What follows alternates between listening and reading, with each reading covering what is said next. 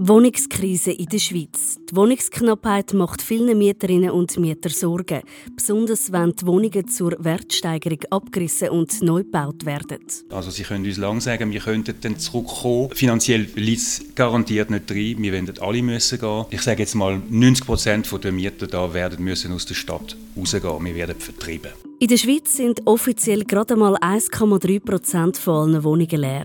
Und die, die es hat, sind häufig an schlechteren Lagen zu finden oder gar nicht zahlbar. Wie hat es zu dieser Wohnungskrise kommen Man können sehen, dass etwa 6,5 bis 7 Mal mehr wird einfach abgerissen und neu gebaut, als zum Beispiel abgebaut oder aufgestockt. Was sind mögliche Lösungsansätze, um aus der Krise zu kommen? Und was macht Wien als Vorzeigestadt von Europa in Sachen Wohnungsbau besser wie viele Schweizer Städte? Deshalb hat die Stadt Wien sich vor vier Jahren dazu entschlossen, dass man dort zwei Drittel der erzielbaren Geschossfläche für den geförderten Wohnbau zur Verfügung stellen muss zu einem fixierten Preis. Das ist der Durchblick. Der Wissenspodcast vom Blick. Wir suchen Antworten auf die Frage an die Wissenschaft, die euch unter den Nägeln brennt. Mit dem Daniel Fanslau und der Sabine Steiger. Willkommen zur achten Staffel vom Durchblick. Wir widmen uns gerade zum Auftakt einem hochaktuellen Thema, die Wohnungskrise in der Schweiz. 4000 Franken Monatsmiete für eine Zweihalbzimmerwohnung in der Stadt Zürich sehe ich gerade auf dem Immobilienportal Homegate. Das ist gar keine Seltenheit für Zürich. Es gibt noch Verrückteres. Daniel, du bist ja auch gerade aktuell auf Wohnungssuche in Zürich. Was hast du da für Erfahrungen gemacht? Ja, dass Wohnungen zu teils horrend hohen Preisen auf dem Markt sind, habe ich auch gerade am eigenen Leib erfahren. Äh, es ist wirklich extrem schwierig, so eine Wohnung zu finden zu einem einigermaßen vernünftigen Preis und dass es dann nicht gerade einfach irgendein schäbiges Loch ist. Letztes Jahr habe ich sogar erlebt, dass es gar nicht einmal die Wohnung war, die auf der Wohnungsplattform ausgeschrieben war. Und trotzdem haben die Interessierten, die zum Besichtigungstermin gekommen sind, am Schluss Vermieter wirklich die Anmeldezettel regelrecht aus den Händen gerissen. Während ich mich noch zurückheben musste, um dem nicht alle anzuzeigen, weil wirklich, also die Wohnung, die sie ausgestellt haben, gegenüber der Wohnung, es effektiv war, ein riesen Unterschied war. Es war nicht die gleiche Wohnung. Und es ist wirklich wahnsinnig, was sich gewisse Vermieter wegen der Wohnungsnot der Leute alles erlauben können. Es ist echt krass. Mm, mm. Wahnsinn. Und ja, leider auch kein Einzelfall. Sogar der Bund redet von Wohnungskrise.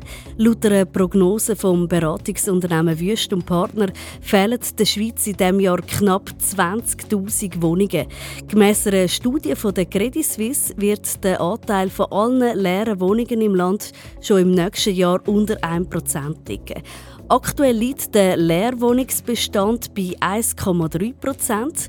Klar also, dass da der Druck auf der Wohnungssuche steigt und man einen Haufen üble Geschichten hört, wie jetzt eben auch von dir, Daniel.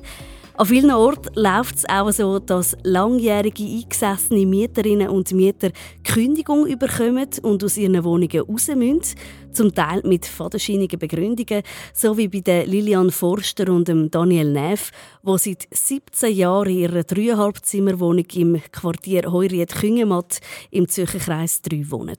Wir sind natürlich vor einem Jahr, wo wir die, unsere Kündigung bekommen haben von der Credit Suisse Asset Management, tief schockiert gewesen, weil äh, wir haben uns in Sicherheit gewiegt. Vor vier Jahren haben wir neue Heizungen bekommen, neue Solarpanels. Die Geräte stehen alle noch unter Garantie und jetzt haben wir Kündigung bekommen und sie wollen abreißen. Also es ist für uns sehr klar, dass es rein um Rendite geht, von ein paar wenigen, auf Kosten von ganz vielen. Die gut 100 Wohnungen sind 2005 kernsaniert worden und trotz Baujahr 1941 im Top-Zustand, was Baubeschrieb von der damaligen Sanierung zeigt. Das heißt, Daniel Neff und Lilian Forster stehen mit dem Rücken zur Wand und müssen bis im April 2025 raus. Und sie haben keine Chance, dort wieder reinzuziehen, wenn die Wohnungen neu gebaut sind? Der Daniel Neff ist 57 und Lilian Forster 69 und Rentnerin. Die beiden sagen, dass sie sich eine neue Wohnung zu den ortsüblichen Preisen in Zukunft schlichtweg nicht leisten können. Sie zahlen für ihre dreieinhalb Zimmerwohnung jetzt gut 2'500 Franken. Zurückkommen in Neubau in eine der geplanten 149 neuen Wohnungen ist für die beiden und auch viele von ihren Nachbarn unmöglich. Also Sie können uns lang sagen, wir könnten dann zurückkommen. Finanziell liegt es garantiert nicht drin. Wir werden alle müssen gehen. Ich sage jetzt mal, 90 Prozent der Mieter da werden müssen aus der Stadt rausgehen, wir werden vertrieben. Und das ist nicht nur das, wir haben auch Nachbarn, die nicht direkt betroffen sind. Und die sind auch tief schockiert, weil die stellen sich jetzt schon die vier Jahre Monsterbaustelle vor, es wird alles abgerissen, es gibt ein Riesenloch und Baustelle. Und das wollen, die, das wollen die nicht. Wir haben schon genug Baustellen, seit zehn Jahren, ständig Baulärm. Wir wissen, was es heißt. Und ganz viele Menschen jetzt da, unter den Mietenden, wo, wo gekündigt worden ist, ähm, schieben eine grausame Depression. Und das ist nicht übertrieben. Also das sind auch ähm, Konsequenzen, die man absolut unterschätzt. Und wenn man es jetzt mit der Argumentierung der Banker anschaut, dann sagen wir jetzt einfach, das kostet auch. Das kostet der Gesellschaft auch wieder ganz viel Geld, weil das sind Gesundheitskosten. Das sind Leute, die brauchen jetzt bald einen Arzt oder sind schon dran, brauchen Betreuung, weil die sind keinen Ausweg. Es sind ältere Menschen natürlich oft auch, die nur noch eine Möglichkeit sehen, die man ihnen anbietet, ist das Altersheim. Und das ist ein absolutes No-Go. Die Leute sind fit gewesen, körperlich und geistig. Und seit einem Jahr, seit wir die Nachricht bekommen haben, geht es teilweise Bach ab und das tut weh. Ah, die Armen, tun einem irgendwie richtig leid. Da bin ich, wo jetzt einfach gerne ein bisschen größere Wohnung hätte in der Stadt Zürich, auch noch gut dran. Ja, auch wenn ich aber bei jeder einzelnen von diesen Geschichten schon sehr nachdenklich wird. Wohnen ist ja eigentlich ein Grundrecht in der Schweiz. Die Frage ist nur, wo und wie. Für eine breite Masse der Bevölkerung ist die Situation eher schwierig, sechs weil sie eben raus müssen, sie sich die Wohnungen nicht mehr leisten können oder gar keine zahlbare Wohnung finden. Das Institut für Raum- und Landschaftsentwicklung der ETH hat dazu eine aktuelle Studie gemacht. Sie war selber überrascht, wie stark vor allem Menschen mit tiefen Einkommen, Migrationshintergrund und Alleinerziehende wegen der Profitoptimierung von Immobilieninvestoren aus ihren Wohnungen weg müssen. Und das, damit Vermieter nachher moderne Wohnungen zu horrend hohen Preisen bauen können. Überall, wo man aber umlässt, heisst es Credo bauen, bauen, bauen. Ja, häufig gerade auch mit dem Argument, wie im Beispiel vom Zürcher Quartier Heuriet Küngematt, dass Abreißen ökologischer sei wie sanieren. Ah, stimmt denn das? Gerade in diesem Beispiel ist man ja noch vor wenigen Jahren zum anderen Schluss gekommen und hat in neue Heizungen investiert. Ja, genau, das ist schon noch speziell. Grundsätzlich kann man sagen, dass Neubauen zwar einfacher ist, aber es ist nicht nachhaltiger, vor allem auf Neubauten zu setzen. Das sagt der David Kaufmann. Er ist Assistenzprofessor für Raumentwicklung und Stadtpolitik an der ETH Zürich. Man können sehen, dass etwa 6,5 bis 7 Mal mehr wird einfach abgerissen und neu gebaut, als zum Beispiel abgebaut oder aufgestockt oder so Wohnraum geschafft. Das wird jetzt aber sehr kritisiert, seit ein paar Jahren, drei, fünf Jahren, aus ökologischen und sozialen Gründen. Also wenn man ein Haus abreißt und neu baut, dann verliert man sehr viel graue Energie. Also alles, was schon reingesteckt wird in Beton, Baumaterialien, Bauschutt, ist ein sehr großer Treiber von CO2, vom Materialverbrauch in der Schweiz. Ähm, Bauwirtschaft und so ist etwa ein, ein Drittel von CO2-Reduktion, die man könnte machen und es wird eigentlich aus ökologischen Gründen wäre es gescheiter. Man, man, man tut eigentlich im Bestand weiterbauen, also anbauen, aufstocken. Klar sei es nicht immer machbar, aber häufig sei es eben schon möglich, so der David Kaufmann von der ETH. Es sei aber sicher einfacher abzureißen und dann die Wohnungen zu massiv höheren Mieten wieder auf den Markt zu rühren. Da müsse ein Umdenken stattfinden, auch aus sozialer Sicht. Wenn einem die Kündigung im Nacken sitzt, das setzt den betroffenen Menschen massiv zu, erzählt die betroffene Lilian Forster aus dem Zürcher Abrissquartier Heuriet-Küngematt. Ich leide sehr darunter. Ich habe auch zu denen gehört, die ein halbes Jahr nachdem wir Kündigung bekommen haben, für nichts fähig waren. Ich hatte alle meine Hobbys keine Lust mehr. Und im Herbst musste ich mir einfach sagen, so geht das nicht weiter. Und wir haben auch angefangen zu kämpfen. Und ich habe mir sagen, das ist jetzt mein neues Hobby. Weil sonst würden wir das, glaube ich, seelisch vor allem nicht verkraften. Körperlich schon noch. Ich bin noch fit, ich muss also noch nicht ins Altersheim mit 69. Aber äh, das ist schwer und vor allem mein Grund war, weil ich pensioniert bin, kann ich auch meinen dritten Lebensabschnitt geniessen. Ich hätte in Zürich alle Möglichkeiten. Ich kann am Mittag entscheiden, ob ich jetzt einen Kinofilm will schauen wenn ich irgendwo im Gag bin. Und äh, erstens ist man dort einsam, weil man niemanden kennt. Und man geht nicht mehr. Man geht nicht mehr, wenn die Distanz groß ist und man wird irgendwie träge.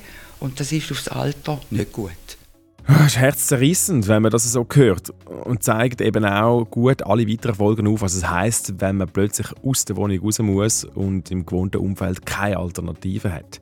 Aber mal ehrlich, also Not und Befindlichkeit von diesen Betroffenen, so hart dass es tönt, ist durch diesen Immobilienfirmen und Investorinnen und Investoren völlig schnurzegal, solange der Profit stimmt. Ja, das habe ich den ETH-Stadtentwickler Kaufmann auch gefragt. Und er sagt, es sei eben jahrzehntelang der Normalzustand gewesen und auch akzeptiert gewesen, dass Pensionskassen, Banken, Versicherungen und übrigens auch die SBB Profit aus dem Wohnen gemacht haben. Wohnen, weil ja eben eigentlich ein Grundbedürfnis ist und man erst jetzt immer mehr die soziale Frage stellt, ob das okay ist, aus einem Grundanliegen dermaßen Profit zu schlagen. Der Stadtentwickler David Kaufmann zeigt auf, was man eigentlich müsste machen, dass aber das Privateigentum in der Schweiz sehr stark geschützt ist. Also wenn die CS das Land gehört und sie entwickeln innerhalb der Bau- und Zonenordnung, ähm, wo sie das vorgeht, dann kann man eigentlich wie nichts machen. Also eigentlich Land, Privateigentum ist sehr stark geschützt, wenn es innerhalb vom gegebenen Bau- und Zonenordnung ist. Was dann passiert, oftmals in so Arealentwicklungen, ist, ähm, dass die Stadt sagt, ihr dürft dichter bauen, mehr Wohnungen bauen, das heißt, ihr könnt auch mehr Geld machen, aber dafür muss zum Beispiel ein Teil von diesen Wohnungen muss, ähm, subventioniert werden für, für tief, tief einkommende Leute oder sie müssen ähm, bessere Kriterien haben für die Freiraumgestaltung oder müssen ähm, ähm, äh, irgendwie ökologischer bauen oder so. Also es geht dann, sobald man halt in so größere Gebiete ist und wo die Investoren auch etwas braucht von der Stadt, dann kann die Stadt ein bisschen, oder die Gemeinde auch ein bisschen etwas einfordern und oftmals ähm, beschreibe ich das auch als Regulationsabtausch. Also eigentlich tauscht dann die Stadt oder die Gemeinde eigentlich eine dichte Regulation ein. Sie dürfen höher und dichter bauen, aber dafür fordern sie andere Regulationen ein, soziale und ökologische Regulationen. Ja, das wird auch immer mehr gemacht, aber es ist laut dem ETH-Fachmann Kaufmann auch die Frage, ob das etwas nützt, weil der Investor am längeren Hebel sitzt und immer noch kann sagen, okay, wir bauen jetzt einfach ein bisschen weniger, sodass es immer noch zonenplankonform ist und dann kann man eigentlich gar nichts machen. Ist jetzt aber ein bisschen einfach die Hände zu verrühren und zu sagen, wir können halt nichts machen? Ja, und darum müssen Gemeinden und Kantone stärker in die Verantwortung genommen werden, sagt der ETH-Fachmann Kaufmann. Auf jeden Fall ist in Sachen Wohnraum schaffen von der Zukunft die aktive Bodenpolitik ein wichtiges Stichwort. Man konnte feststellen, dass auch in vielen Gemeinden bei den Bahnhöfen der Anteil von tief verdienenden Leuten sinkt und gerade dort braucht es stärkere Interventionen, sagt David Kaufmann. Das heißt, dass dort ähm, Land halt zum Beispiel gekauft wird von Gemeinden und dann selber Wohnungen gebaut wird oder äh, im, im, Baurecht an Genossenschaften abgegeben werden und die Genossenschaften bauen dann dort, weil die Genossenschaften einfach sehr viel günstigere Wohnungen äh, können bereitstellen und in der Genossenschaft auch der Wohnflächenverbrauch sehr viel tiefer ist, sind eigentlich Genossenschaften im Moment bessere oder können bessere ähm, Bedingungen auch oftmals äh, bieten für tiefe kommende Leute. Mitte Juni 2023 hat es dazu in Zürich auch eine interessante Volksabstimmung gegeben. Ja, genau. Wir sind heute ein bisschen Zürich-lastig in dieser Folge, muss man sagen. Aber einfach, weil dort die Wohnungsnot so akut ist und dort momentan auch gerade wahnsinnig viel zum Thema passiert. So hat im Juni eben das Stadtzürcher Stimmvolk Ja gesagt zu 300 Millionen Franken, um den Genossenschaftsbau zu fördern, mit dem Ziel, dass bis 2050 jede dritte Wohnung in der Stadt Zürich gemeinnützig sein soll. Das ist jetzt nicht gerade viel, wenn man bedenkt, dass gleichzeitig auch zum Schulhaus für 230 Millionen Franken Ja gesagt worden ist. Ja, das stimmt, aber trotzdem, den sozialen Wohnungsbau müssen wir ein bisschen genauer unter die Lupe nehmen. Und bevor wir das machen, wenn euch, liebe Zuhörerinnen und Zuhörer vom Durchblick, die Themen interessieren, wie äh, Wohnungsnot zum Beispiel, was die Wissenschaft dazu kann beitragen und kann sagen, dann lasst doch ein Abo da vom Durchblick und bewertet sehr gerne die Folge. Und jetzt höre ich da schon ein bisschen Wiener Walzermusik im Hintergrund. Sabine, was ist das? Wo, wo gehen wir hin? Was machen wir? Ja, eben gerade wegen dem machen wir jetzt einen kleinen Abstecher auf Wien. Das hast du richtig gehört. Mhm. Die österreichische Hauptstadt gilt nämlich als die Vorzeigestadt von Europa, was den sozialen Wohnungsbau anbelangt. Eine Erfolgsgeschichte, die kurz nach dem Ersten Weltkrieg angefangen hat und wo die Wienerinnen und Wiener noch heute sehr stolz darauf sind. Auch wenn der Anfang aus dem Elend herausgeboren wurde, sagt Lili Bauer.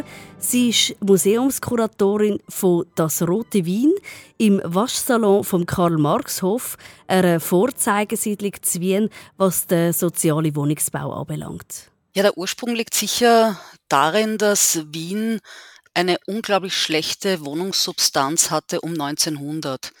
Also um 1900 lebte wirklich die Mehrheit der Wiener Bevölkerung auf Zimmer und Küche. Damals hatten 90 Prozent der Wohnungen kein WC und keine Wasserleitung in der Wohnung. Gerade sieben Prozent hatten elektrisches Licht.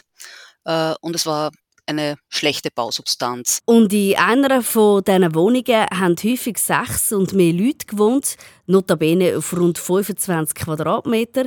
Im Vergleich unser Flächenanteil pro Kopf in der Schweiz liegt aktuell im Schnitt bei 46,6 Quadratmeter. Und weil es so verhältnismäßig teuer war, mussten diese Arbeiterfamilien dann auch noch äh, Untermieter oder Bettgeher aufnehmen. Ja? Jetzt dieses Untermieter- und Bettgeherwesen war in Wien sehr weit verbreitet. Dann muss man vor allem auf der einen Seite die gesundheitlichen Folgen bedenken. Damals äh, ist äh, eine Krankheit wie die Tuberkulose nur so durchgerauscht durch diese Arbeiterwohnungen. Man hat sie auch international die Wiener Krankheit genannt.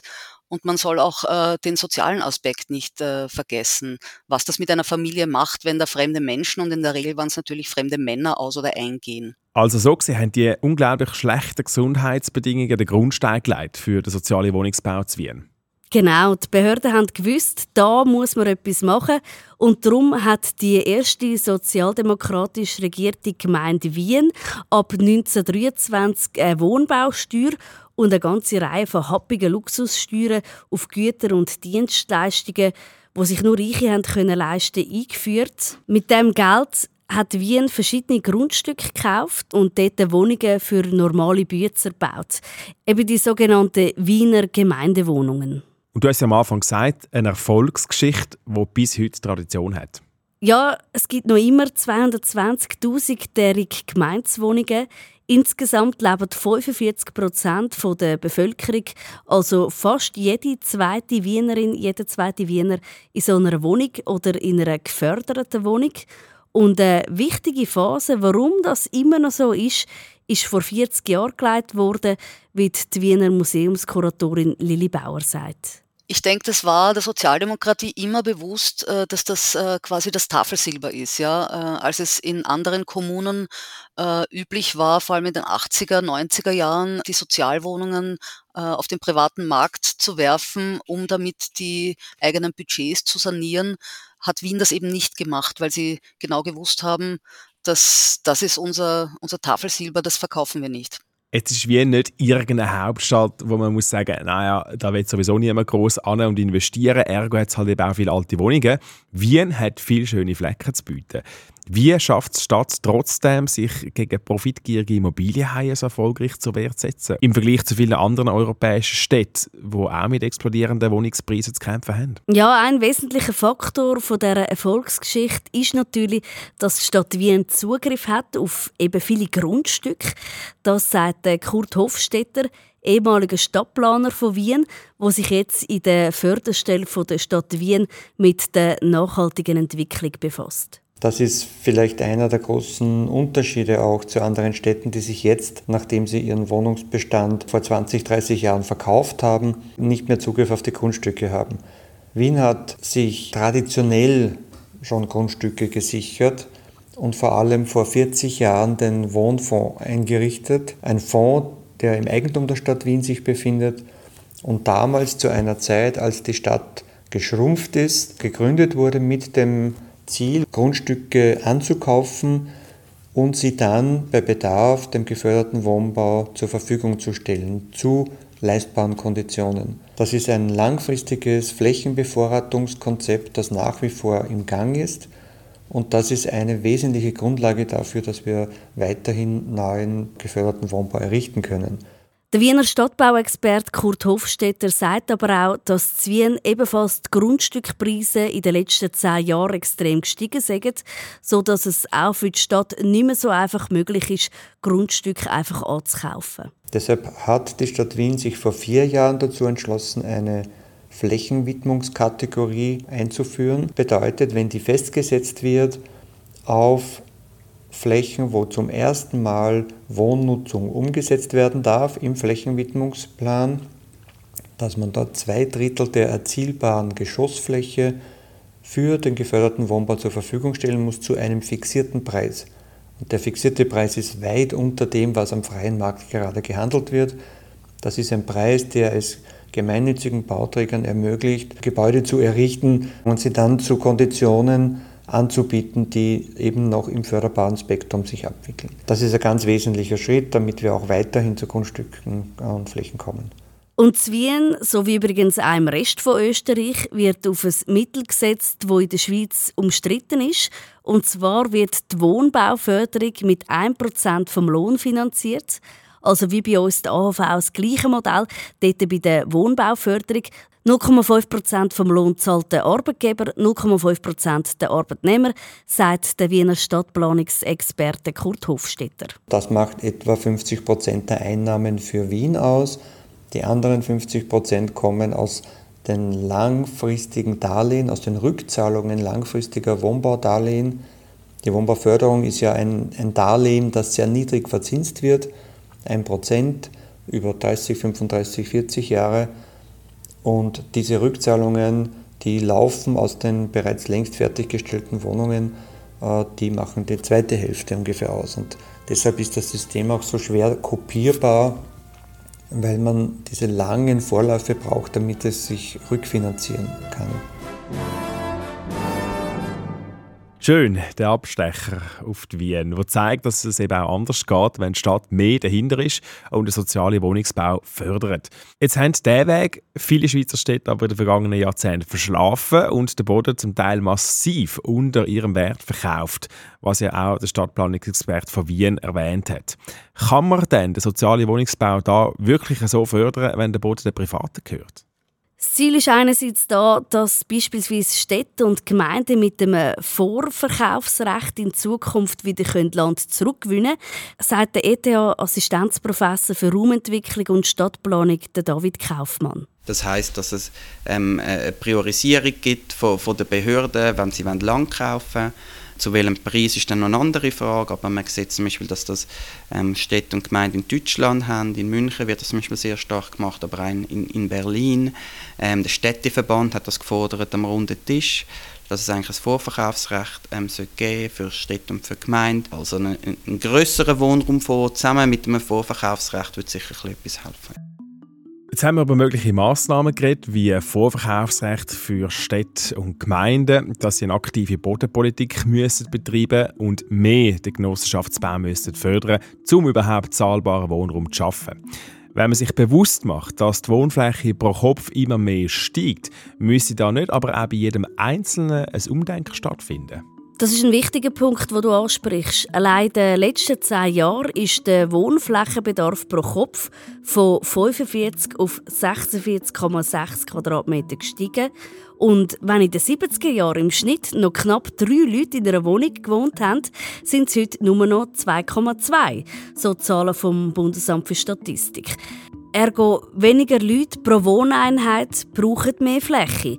Und das im Zeitalter vom starken Bevölkerungswachstum. Ergo, es führt kein Weg am verdichteten Bauen vorbei, sagt der ETH-Experte David Kaufmann. Verdichtetes Bauen ist sicher wichtig, also auch eben wirklich mehr bauen. Man sollte mehr im Bestand bauen, damit man eben auch kann, äh, unbebautes Land schützen kann. Und man sollte mehr Wohnungen bauen, generell.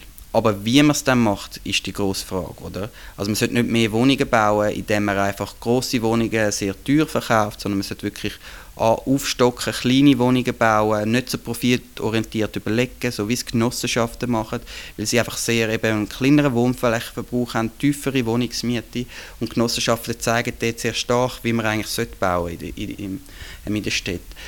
Aber generell mehr Wohnungen, das hilft natürlich, ähm, weil mehr Menschen dann dort können wohnen können. Dann ist die Wohnungsknappheit nicht so stark. Das hebt ein bisschen den Druck weg. Aber ähm, es ist nicht das Alleinrezept, nur bauen, bauen, bauen. Sondern man muss sehr viel wissen, wo man baut und wie man baut.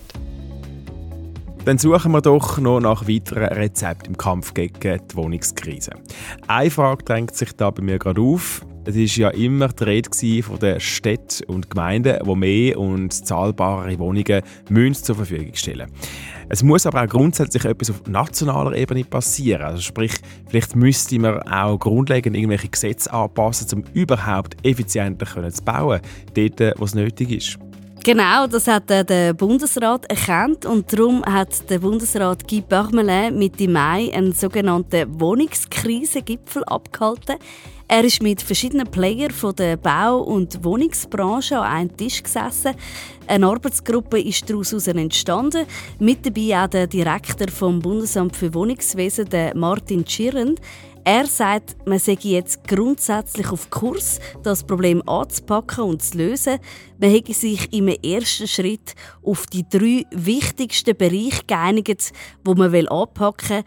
Gesetzesanpassungen zum Verfahren zu vereinfachen, zahlbare Wohnungen schaffen und Punkt 1 der Bereich der Innenentwicklung.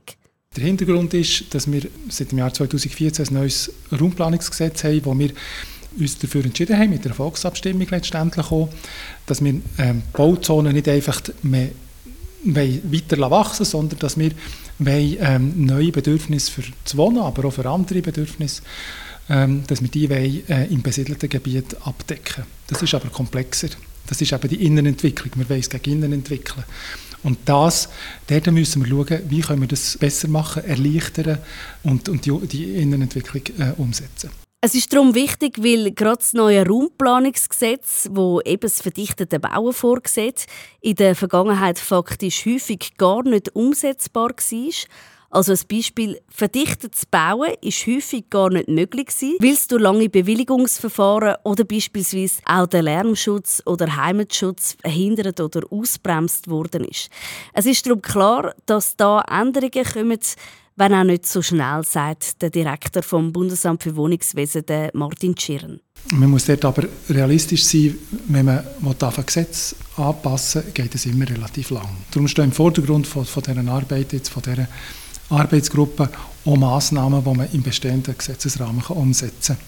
Man muss dann vielleicht schon aufzeigen, wo gibt es vielleicht auch Möglichkeiten, wo man dann längerfristig kann, kann noch etwas machen kann, ich glaube, es gibt innerhalb des bestehenden Gesetzesrahmens schon relativ viel Potenzial für ähm, etwas zu machen. Und da wären wir darum beim zweiten Schwerpunktthema, nämlich die teilweise langen Bewilligungsverfahren, die nach Möglichkeit sollen vereinfacht werden und natürlich als dritten Pfeiler nicht nur mehr Wohnungen bauen, sondern vor allem auch preisgünstige Wohnungen zu schaffen. Und Wohnraum ist, der bedarfsgerecht ist. Wir sind eine Gesellschaft, die uns verändert im Moment. Wir, sind eine Gesellschaft, die älter wird. Das sind andere Bedürfnisse und dort müssen wir schauen, dass wir dem Rechnung tragen, dass unsere Bevölkerung tendenziell älter wird.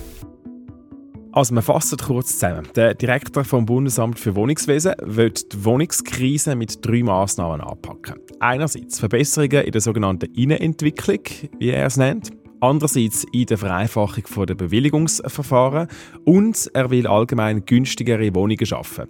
Wo sieht der Wohnungsmarktfachmann den grössten Handlungsbedarf? Also etwas allein als die super Patentlösung anzuschauen, ist für Martin Schier ein bisschen schwierig.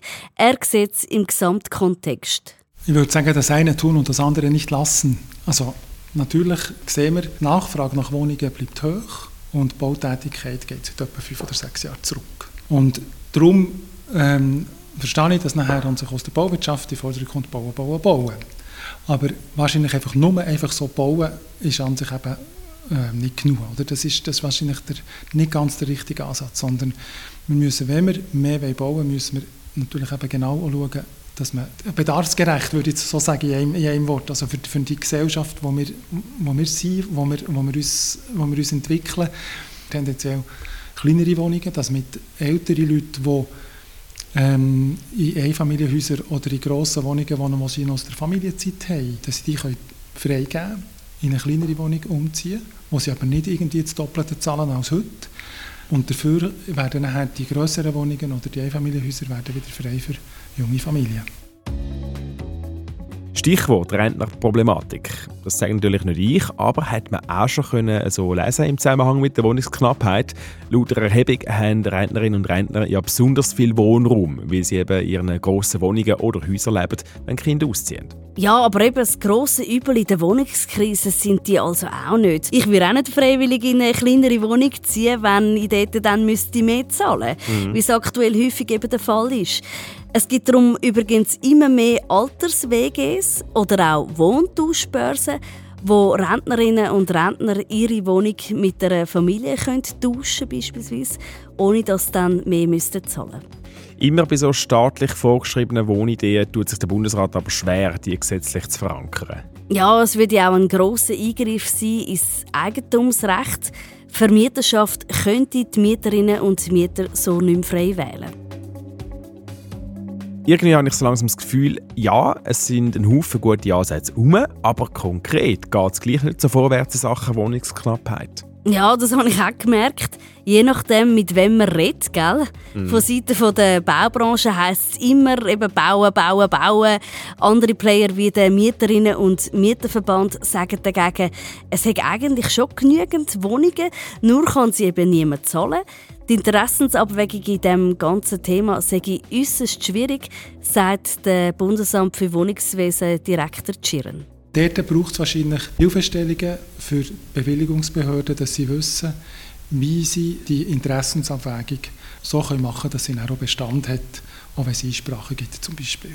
Wenn wir im bestehenden Siedlungsgebiet bauen wollen, gibt es viele Interessen, die zusammenkommen, die sich auch widersprechen, die miteinander in Konflikt kommen. Aber ist das Lärmschutz, ausreichende Wohnraumversorgung, Ortsbildschutz, ähm, kurze Wege, ähm, energetische Anforderungen. Ähm, am Schluss soll es noch bezahlbar sein. Das bringt man nicht so einfach unter einen Hut. Und dort muss man manchmal schon Entscheidungen treffen im Bewilligungsverfahren, welches Interesse ist jetzt wichtiger oder wie kann man verschiedene Interessen so miteinander zusammenbringen, dass sie einander weniger wehtun. Der Martin Schirren ist zuversichtlich, dass diese geplanten Anpassungen längerfristig zu einer Entspannung auf dem Wohnungsmarkt werden führen, wenn auch leider nicht kurzfristig. Und dort, was kurzfristig Lösungen braucht, bleibt einem dann halt auch nichts anderes übrig, als selber auf die Hinterbeine zu stehen. Der Approach verfolgen auch Lilian Forster und Daniel Neff vom Anfangsbeispiel aus dem Zürcher Abrissquartier Heuriet Küngemat. Sie haben eine Petition lanciert mit dem Ziel, dass die Stadt vermittelt und die CS die Liegenschaft an eine Stiftung oder Genossenschaft verkauft. Zudem haben sie sich Unterstützung von der Aktivistengruppe CS Immobilien enteignen geholt. Wir sind Wadenbeisser und werden nicht loslassen, weil äh, es gibt Wege, um eigentlich die Motivation, die die Investoren haben, da in Immobilien zu investieren. Wir müssen denen die Suppe vermeisen und das geht eigentlich über das Gesetz. Die Renditen, die die Immobiliengesellschaften machen, sind übersetzt, verboten, illegal, kriminell also.